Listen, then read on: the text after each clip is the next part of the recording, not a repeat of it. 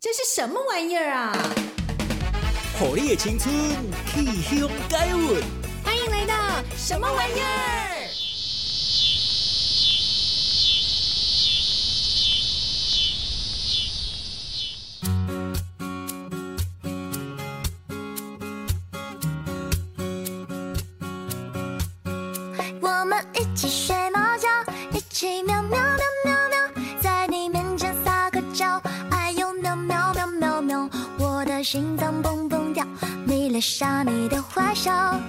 不说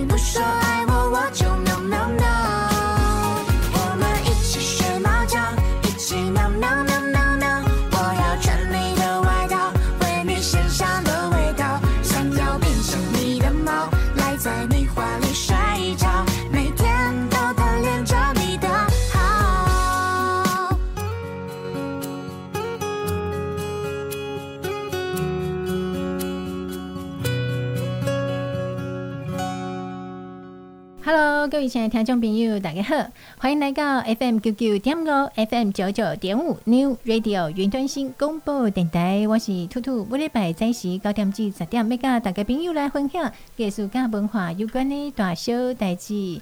咱大家都有听音乐经验，这音乐呢，对你来讲，算讲是你最喜欢呢，还是久久听几摆啊？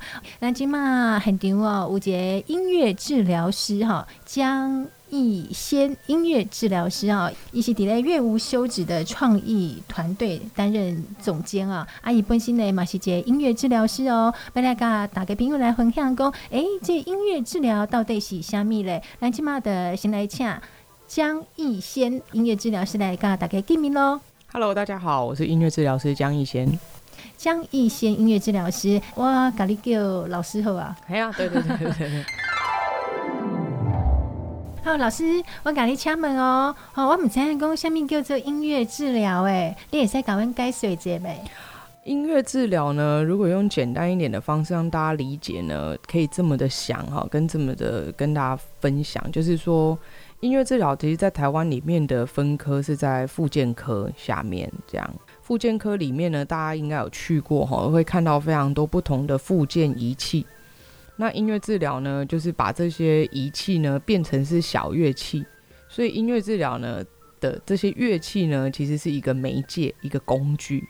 并不是像比如说音乐教育啊，你必须要把这个音弹对啦，吉他怎么拿啦，手的姿势啊，这些跟音乐治疗是完全不一样的。这样，哇，跟我们想象中的很不一样哎。对对，我以为说音乐治疗除了说听自己喜欢的音乐之外，可能是不是哎，他喜欢听什么我就给他呢？呃，那个会是比较属于广义的音乐治疗。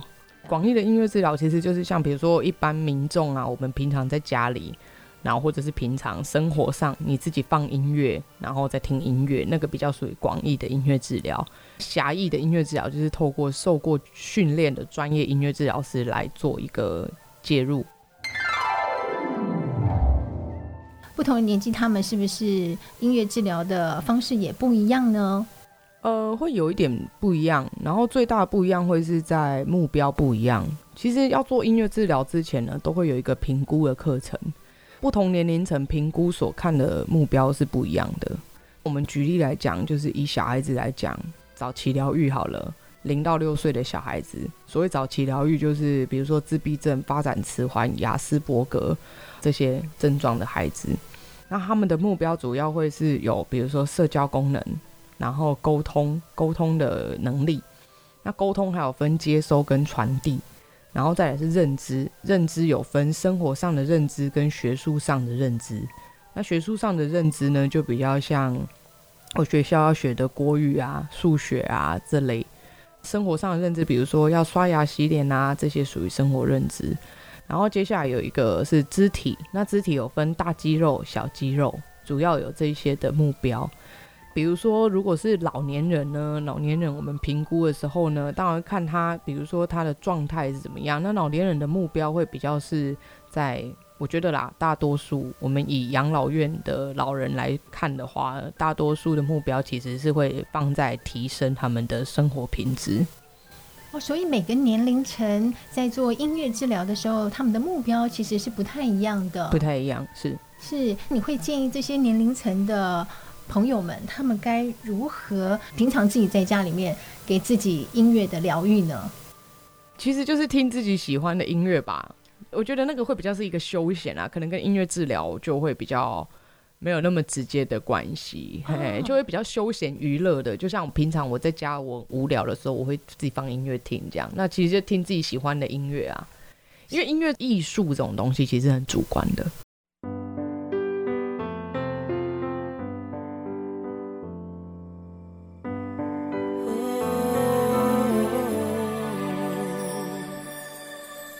你眼眶超载的眼泪，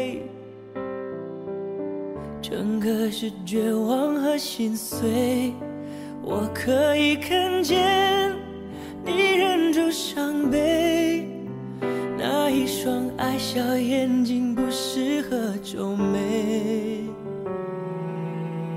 你目光独有的温暖，是不会熄灭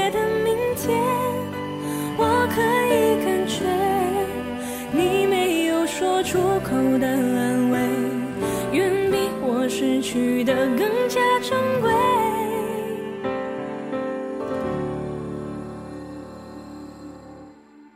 手心的蔷薇，自伤而不自觉，你值得被疼爱，你懂我的期待，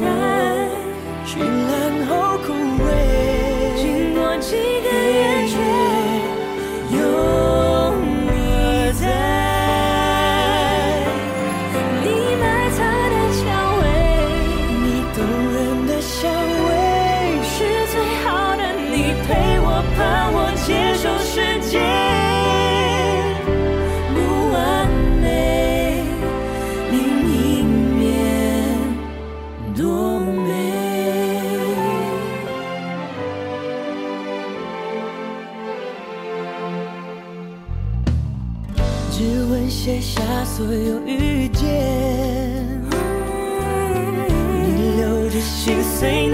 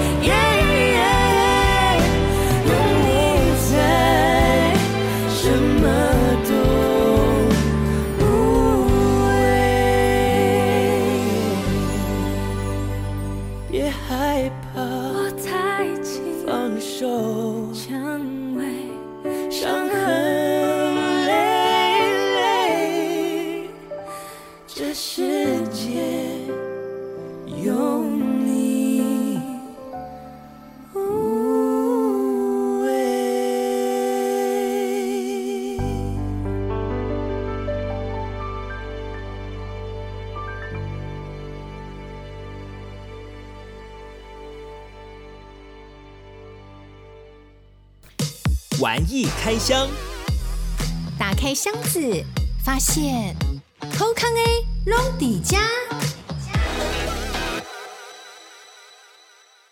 我在老师的网站上有看到，哎，你会跟朋友们，跟这些脸书上的朋友们一起来分享不一样的歌曲，哎，那个是直播。但是那个其实就是一个放松舒压啦，就是其实就是让大家在家里就是听音乐，我并没有特地设定什么样的音乐，就只是我自己觉得，哎、如果有人点歌啦或什么，那我们就唱啊，就其实是一个互动式的一个放松舒压这样子。因为那个播出的时间通常都是在晚上，晚上八九点这样子，就是大家可能工作完了，然后就是一起有一个互动的音乐，类似你去听音乐会那种感觉啦。比如说我下班了，然后到餐酒馆去。听个歌这样子，那种概念，没有没有特别分享什么 specific 的歌单或者什么这样。是，所以老师就是很随性。对，如果有分享的话，大概就是因为我自己很喜欢，然后我觉得哎、欸，我想跟大家分享。对，但是不会说特定是什么这个歌哪个年龄层什么，我比较不会去做这样子的分门别类。主要还是因为你喜欢，我听到这首歌，我觉得我很喜欢，然后我觉得那个意境还不错，然后可能有让我想到什么样的故事，那这样我可能会分享。哦，对对对，了解，这是老师在网站上、在脸书上跟朋友们不定时的时候会，然后跟朋友们一起来分享这个直播好听的音乐了。以老师的经验来说的话呢，像是在您治疗的这些个案当中呢，有没有让你印象比较深刻的？小朋友的有一个，然后老人的也有一个。那个小朋友的，就是他其实来找我的时候，他的手是就是左手的中指是弯下去的。然后他去做检查的时候呢，就是都说是扳机指。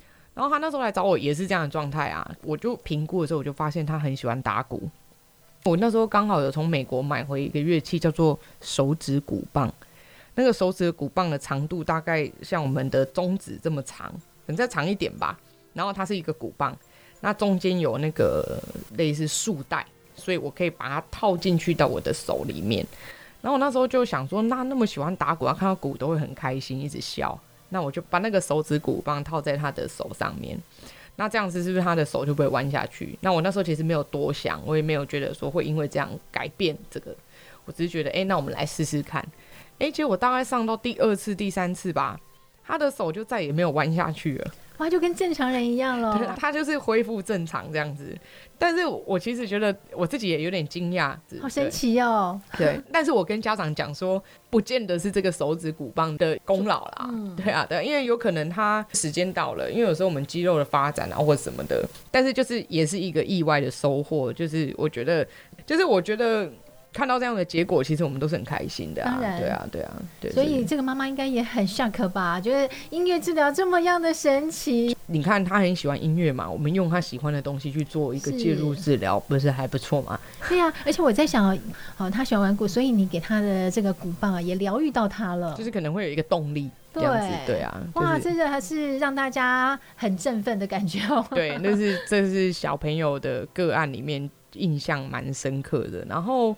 老人家的个案也有一个印象很深刻，就是那时候我去一个护理之家，然后一刚开始去的时候，其实那个老人家其实活动力就是没有那么好，所以其实他们就是常就是坐着啊，可能上课上一上就会睡着这样子。然后我那时候去的时候，有一个男生，他们就是呃一刚开始去的时候，他还是不太理我的，就是都会睡着啊，不然就是很逼，就是那个表情感觉嗯不想，好像是被逼来的那种感觉。就是大概第二个月开始有一个很大的变化，就是他每个礼拜五呢，我大概是礼拜五的两点会去到那个护理之家，我只要坐电梯上去，他都会在电梯门口等我，而且他会唱着我就是唱的歌，然后跟我一起到教室，唱着你教他的歌，就是我们平常互动，我们在课程里面会唱的歌，我记得是应该是《望春风》吧，《望春风》，对，他就对。对，然后他就会唱，然后跟着我一起到教室去那边等我，去接我的感觉。那这其实就是我们讲的，就是像比如说小孩子的目标是刚刚前面讲的社交啦，然后沟通啦、认知啦，然后肢体。那老人家我们讲说提升生活品质，还有另外一个就是让他们有一个现实感，跟外界的社会有一个连接。因为其实我们发现很多在护理之家里面呢，其实他们。不知道每天要做什么，哦，他们每天可能就是只需要就是吃饭啊，然后有一些活动，可是他会觉得好像跟外界没有什么联系的感觉，嗯，对啊，所以其实给他一个期待感吧，就是我觉得他会去电梯门口等我是因为有一个期待感，他知道每一个礼拜的这一天会有一个人来看他。是多大年纪的老人家啊？那个已经七十几岁，快八十岁了。是爷爷还是爷爷？爷爷，对对对。哇，他把你当孙女了，有点这种概念吧？就是因为其实他们有时候会有一种厌世感。嗯，嗯，你想象在那个空间里面，然后你可能跟你旁边的这些同伴们也没有什么互动，没有太大的互动这样子。然后其实你会觉得生活过得非常的无趣吧？嗯，所以他们有时候会有一种厌世感，会觉得哦，我不想要活下去。就觉得人生好像没有什么乐趣可言了。对，然后我其实我自己想过这件事，哎，如果让我两个礼拜什么事情都不用做，也不用去上班，什么都不用，然后你就在家里吃饭跟睡觉。两个礼拜就好了，我觉得我都会，我可能会发疯。江老师，你是去什么样的地方遇到这样子的？在护理之家，在护理之家。对对对。所以那一次去是整个都是老人家喽？对对对对对对。是护理之家专门请你去跟他们分享音乐这个部分？呃，就是去有提供这样的课程，这样子。嗯、对对对。那你那一次去去跟他们讲了些什么？就是会有一个课程嘛，一次的时间都是五十分钟。是。那这五十分钟里面呢，可能会有拍钟。的游戏，让他们练习拍钟，就是那个钟可能放他们轮椅前面会有一个桌子，然后放在上面，然后让他们拍，然后听着音乐，然后去理解说什么时候是换我，什么时候换他，那种等待轮流。其实人家说老人家就像小孩子嘛，所以他们学的东西有一些也是一样。另外一个比较不一样的是，我们常常会，比如说大家一起选一首歌，他们那个年代的歌，然后我们来做一个歌词的讨论。嘿，这对他们的帮助很大，是因为他们其实当那个音乐播放下去，他们那个年代的歌播放下去，他们会有很多的画面跟很多的故事，对，然后他们就会分享。那你就会看到两个老人家，或是大家一起，就是哦，我们那个时候也是怎么样，那个时候也是怎么样啊。这个时候我听到这个音乐，因为我人是会记忆音乐的，是对，所以透过那个音乐，像一个时光机，带他们回到他们年轻或者是小的时候，然后来做一个歌词的讨论，这样子。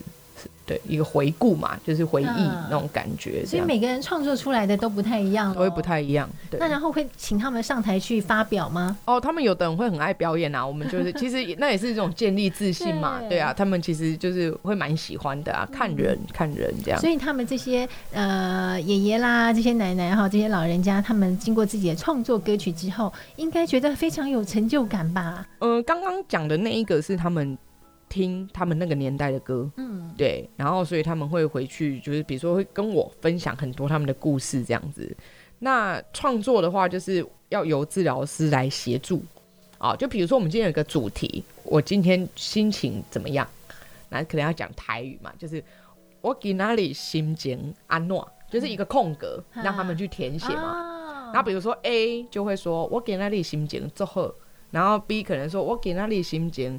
握准什么之类的，对，它都是一样的，就是填空下去，那音乐治疗师把它变成一首歌，大家一起唱。哇，哎、欸，那蛮有趣的耶。对对对，对，其实听起来没有很难，对不对？没有很难，因为很多人都觉得，嗯，我最常遇到的问题是说，那我要去做音乐治疗，我需不需要会音乐啊？其实是不需要的啊，因为我们刚刚最前面有讲，就是音乐治疗里面的那些乐器，它只是一个工具，一个媒介。就像你去看医生，你不需要先准备什么。那些都只是工具跟媒介，嗯，所以没有很难，很简单。因为音乐治疗师就是会运用他的专业去带领。其实你就是像你平常去看医生那种，你就去 找他，就是这样。对对对。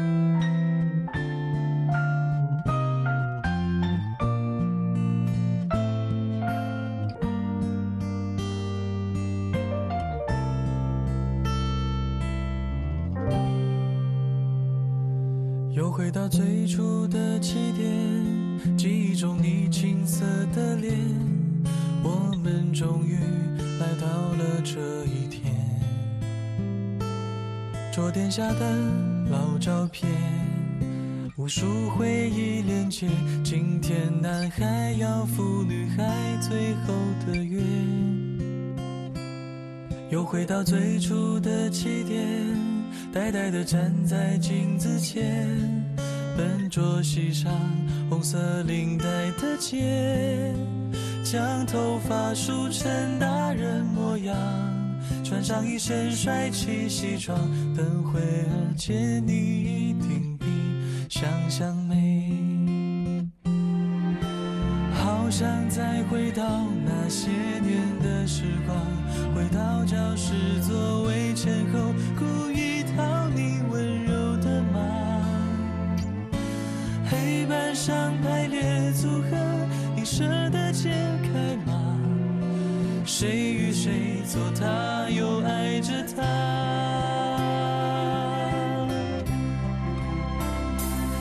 那些年错过的大雨，那些年错过的爱情，好想拥抱你。拥抱错过的勇气。曾经想征服全世界，后才发现，这世界滴滴点点全部都是你。那些年错过的大雨，那些年错过的爱情，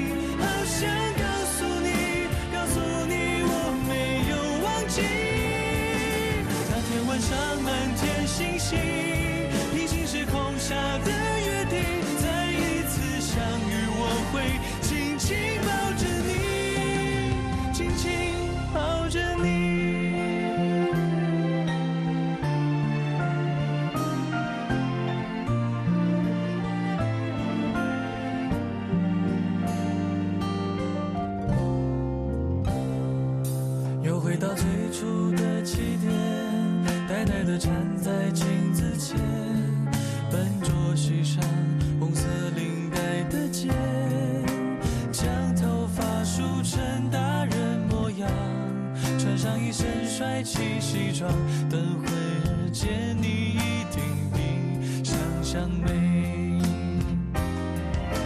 好想再回到那些年的时光回到教室座位前后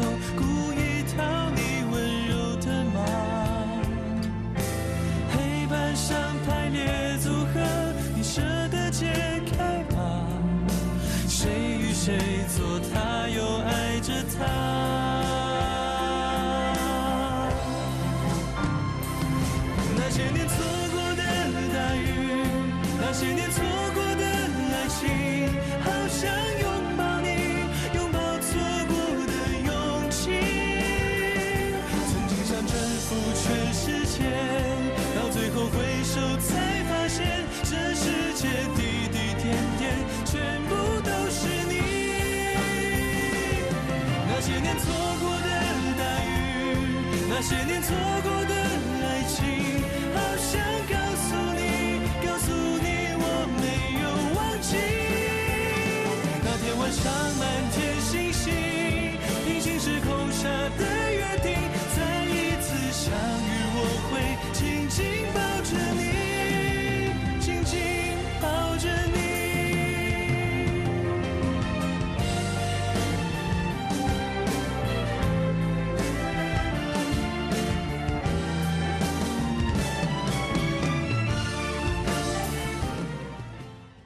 所以现在在台湾的话呢，虽然音乐治疗稍微比较多人知道了，但是还不是那么样的普遍，对不对？对对，没错。一般的话，像是我们的朋友，如果说如何判断自己需不需要去做音乐治疗呢？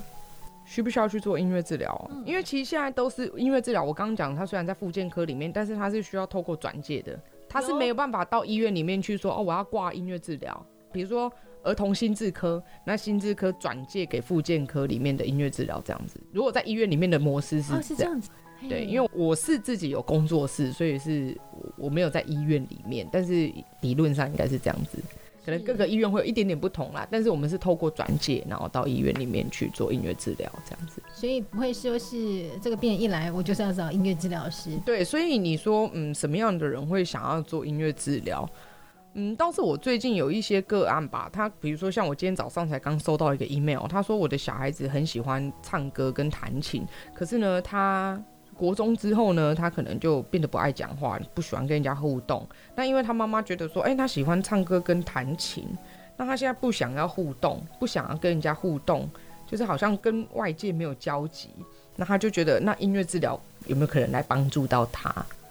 那他们就会来寻求帮助，寻求协助这样子。哇，我觉得这妈妈也挺先进的，可以找到音乐治疗。对，对对，啊，音乐治疗其实就是一个。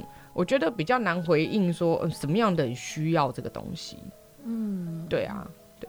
我目前最多的个案是就是早期疗愈的个案啊，在高雄这样子。一般我们早期疗愈的小朋友呢，他们都是给他们做什么样的方式的音乐治疗？就是看他主要的目标是什么啊？比如说他需要进步的是社交功能，嗯，那我们就是提供可能。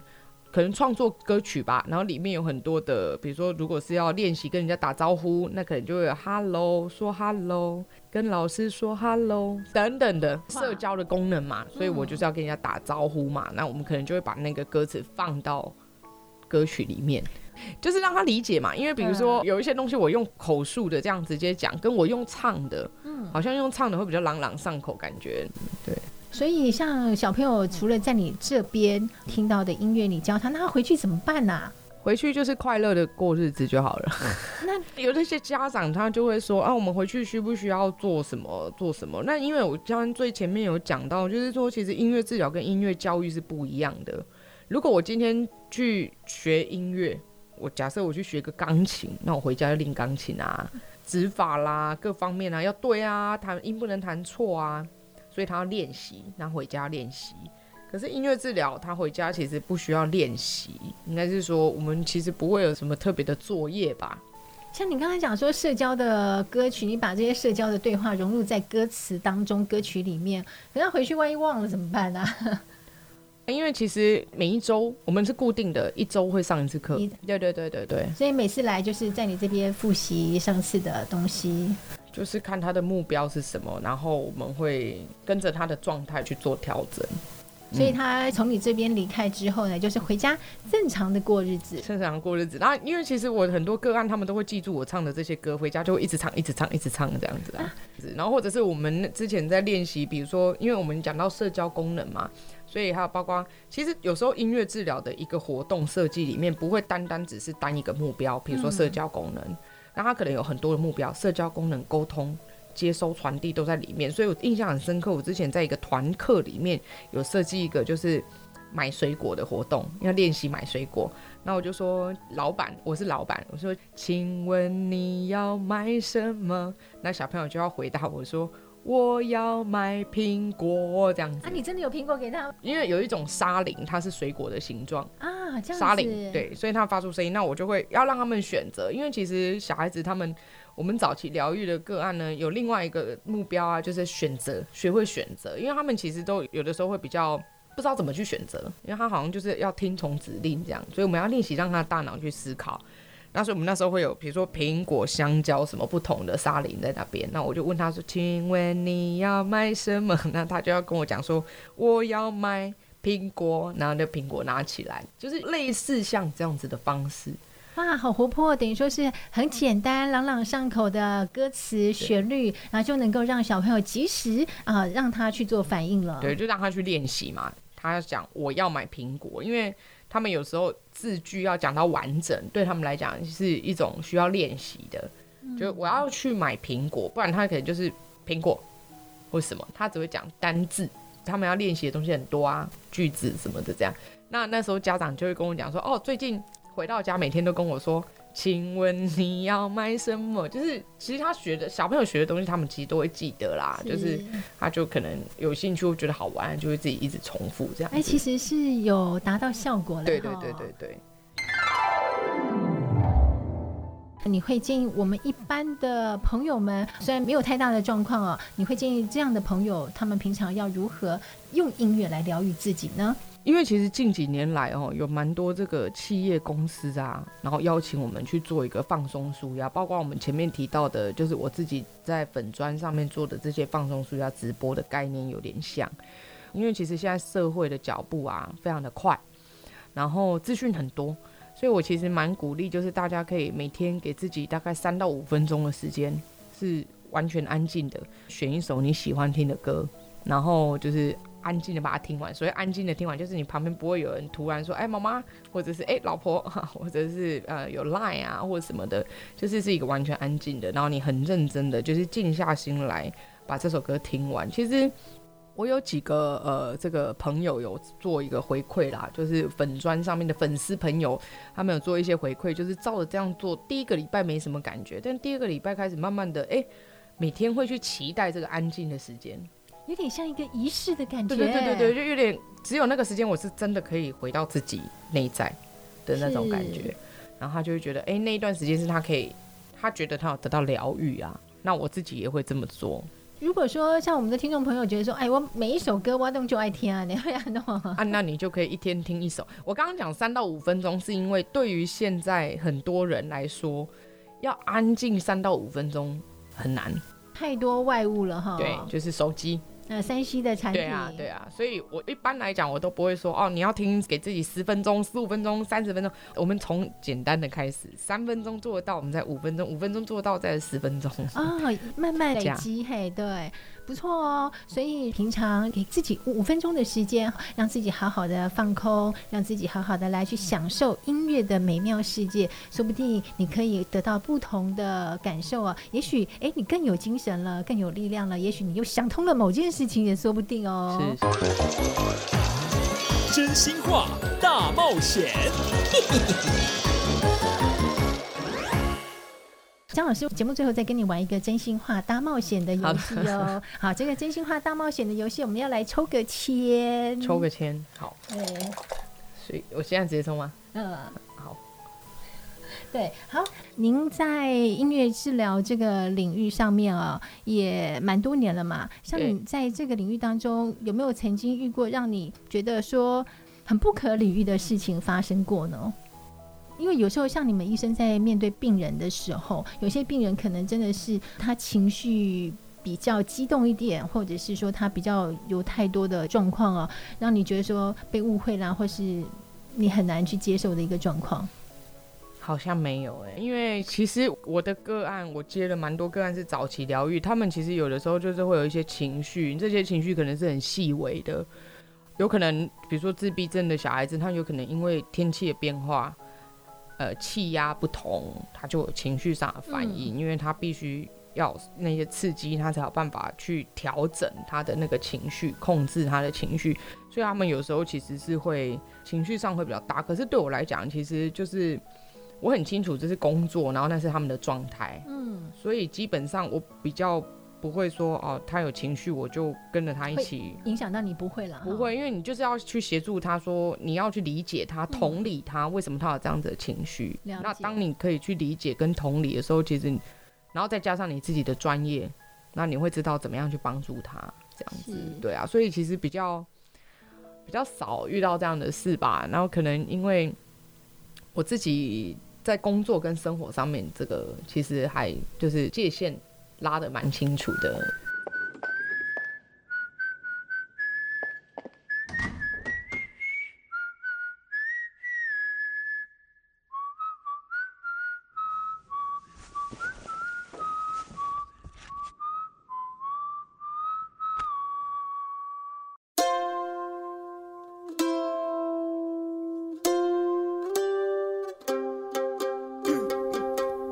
记得那场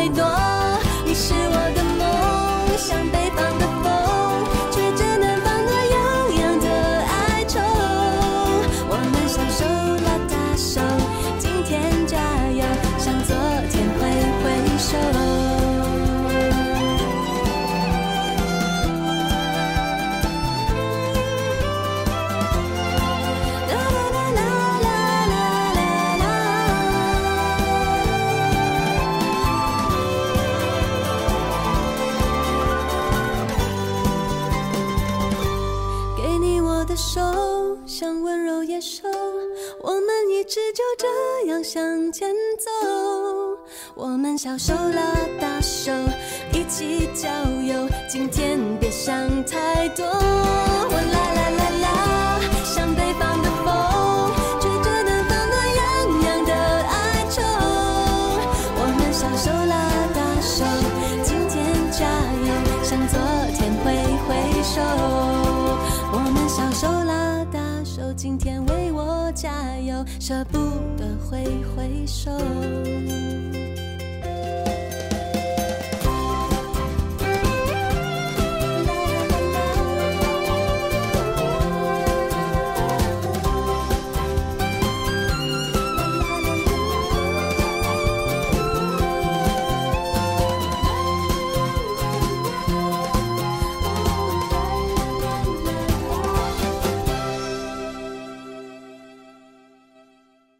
们有些听众朋友也或许，哎，说不定我将来对音乐治疗也蛮有兴趣的哦。你会建议这些朋友们，他们该如何的在现在培养自己呢？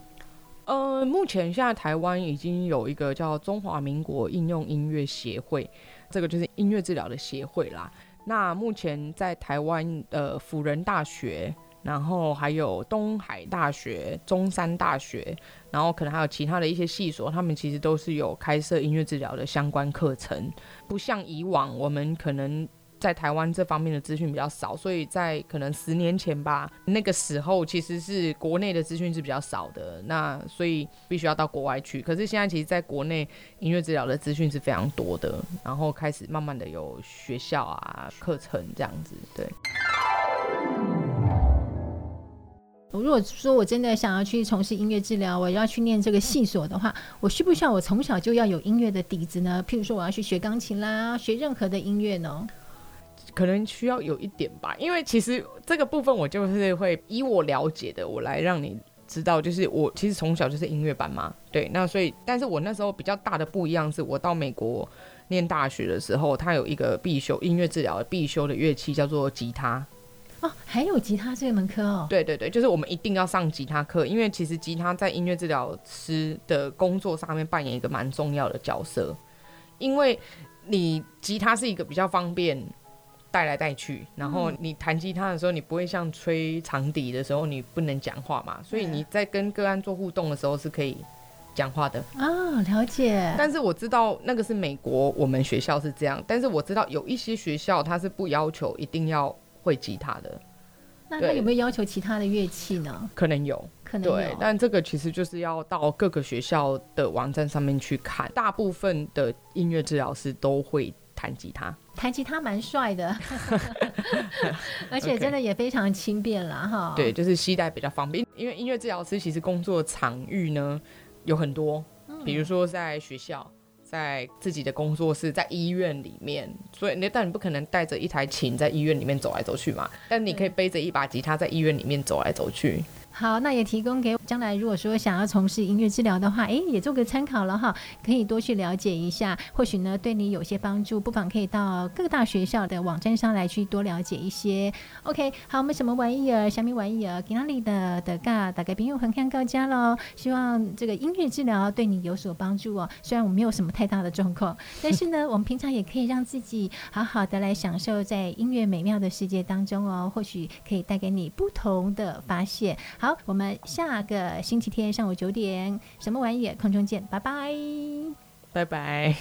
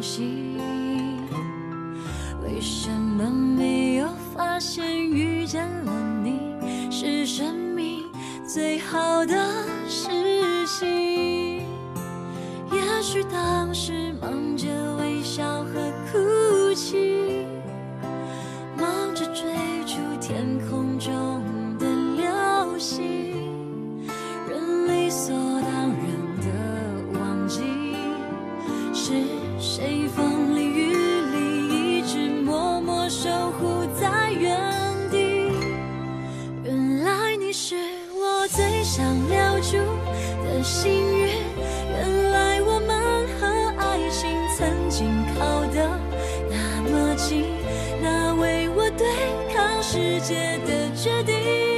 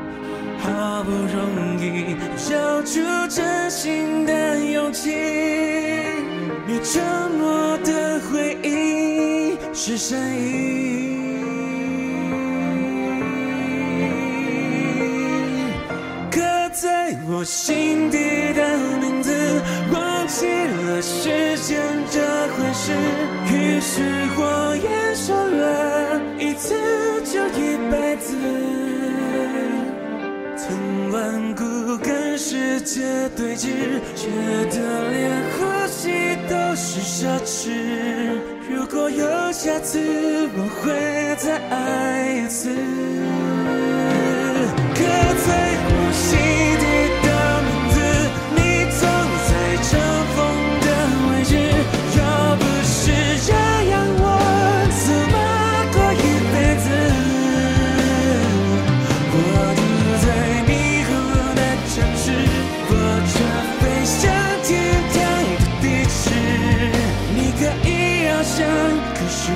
只能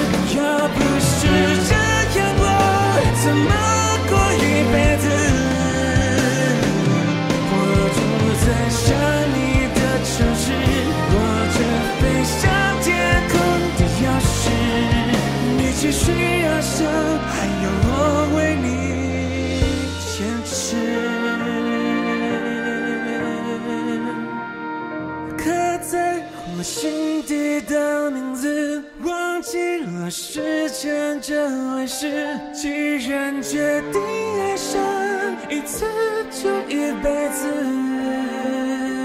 希望让这世界静止，想念才不会变得奢侈。如果有下次，我会再爱一次。